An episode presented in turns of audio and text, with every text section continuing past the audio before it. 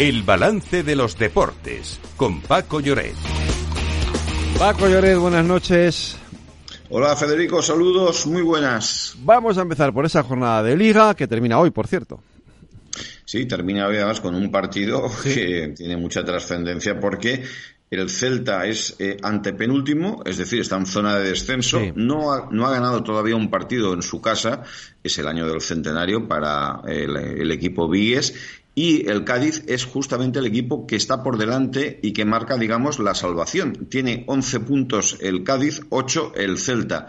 Por tanto, es un partido realmente muy, muy importante para, para los dos equipos. Vamos a ver qué es lo que pasa en una jornada, la 15, que tenía un partido estelar, que fue el que cerró la jornada de domingo, con, un, con un nombre propio, el de Joao Félix, que marcó el único gol, jugador cedido por el Atlético al Barça. Ayer la verdad es que eh, fueron a por él desde el minuto uno. Eh. Era, una, era una persecución permanente, eh, hubo entradas durísimas, partido muy tenso, muy polémico. El Barça que jugó mejor la primera parte, el Atlético reaccionó en la segunda, pero al final se llevó la victoria un Barcelona que de esa manera no se descuelga de la lucha por el título, donde sigue líder el Real Madrid, que bueno, como estaba previsto en el guion, eh, ganó mm, sin demasiados apuros al Granada, que estrenaba entrenador, que es penúltimo y que solo ha ganado un partido esta liga, y al Girona, que, lo, que sufrió ante el Valencia, que hasta el minuto 80 aguantó, pero luego el equipo catalán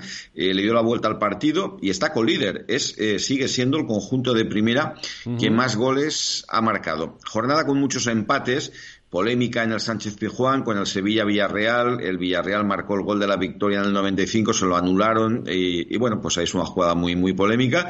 En definitiva, eh, la jornada de domingo sobre todo deparó muchísima muchísima igualdad y esta semana tenemos Copa del Rey a partir mañana de mañana. Copa, sí.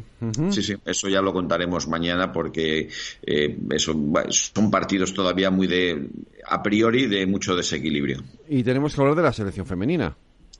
Sí, eh, porque estamos aquí reivindicando el crecimiento, la igualdad, y lo que no se puede es hacer lo que pasó el otro día en el partido contra Italia, que ha generado una polémica muy grande. Eh, la sensación de que eh, España juega en el, después del descanso sale en la segunda parte con 10 jugadoras.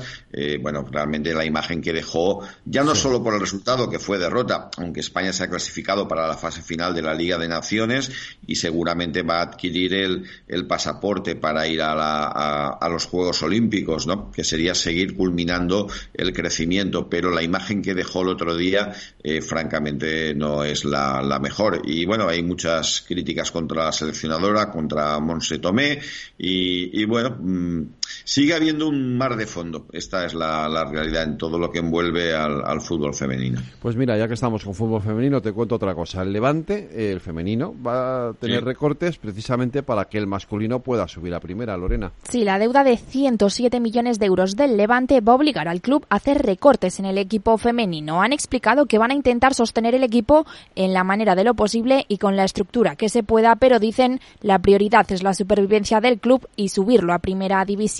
Tras el anuncio, las críticas no han tardado en llegar. Por ejemplo, el entrenador del equipo femenino ha escrito a través de Twitter un mensaje que decía, pues hasta aquí hemos llegado. Pues mala, mala noticia, desde luego.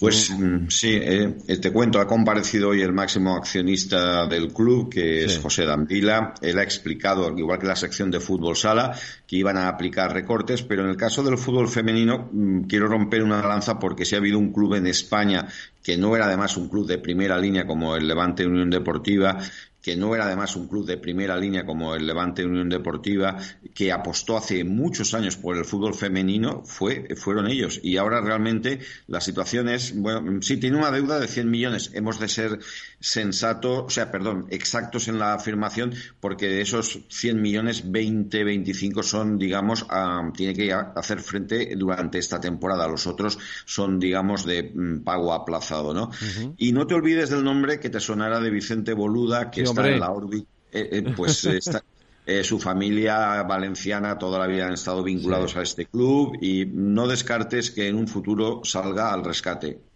Pues ojalá, y si sale al rescate y sale al rescate la, de la, del equipo femenino de Levante, pues todavía muchísimo mejor. Tenemos, eh, oye, tenemos que hablar del Maratón de Valencia. Sabía que ese tema te iba a gustar. Hombre, por Dios, claro, aquí los runners, por supuesto.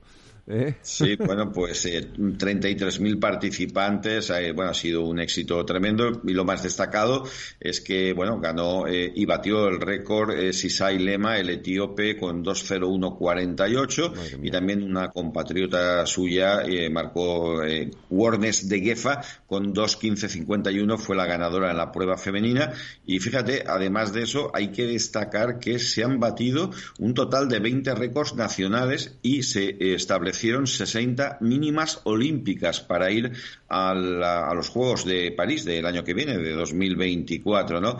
Y probablemente el gran titular que deja esta edición de la maratón que organiza el Club Correcaminos y, la Fundación Trinidad Alfonso es lo que dijo el principal mecenas, Juan Roch, uh -huh. que lanzó el reto de mm, pagarle un millón de euros eh, al atleta que sea capaz de batir el récord del mundo, eh, bajar de las dos horas. Bajar de las dos horas, te lo iba a decir, porque es que no hay manera de bajar de las dos horas en la maratón. A ver quién lo consigue, el que lo consiga, desde luego, vamos, en fin. Estímulo no va Estímulo no le va, no le va a faltar. No pa le va a faltar. Paco Lloret, mañana más deportes aquí en el balance. Un abrazo. Hasta mañana, Federico. Un abrazo.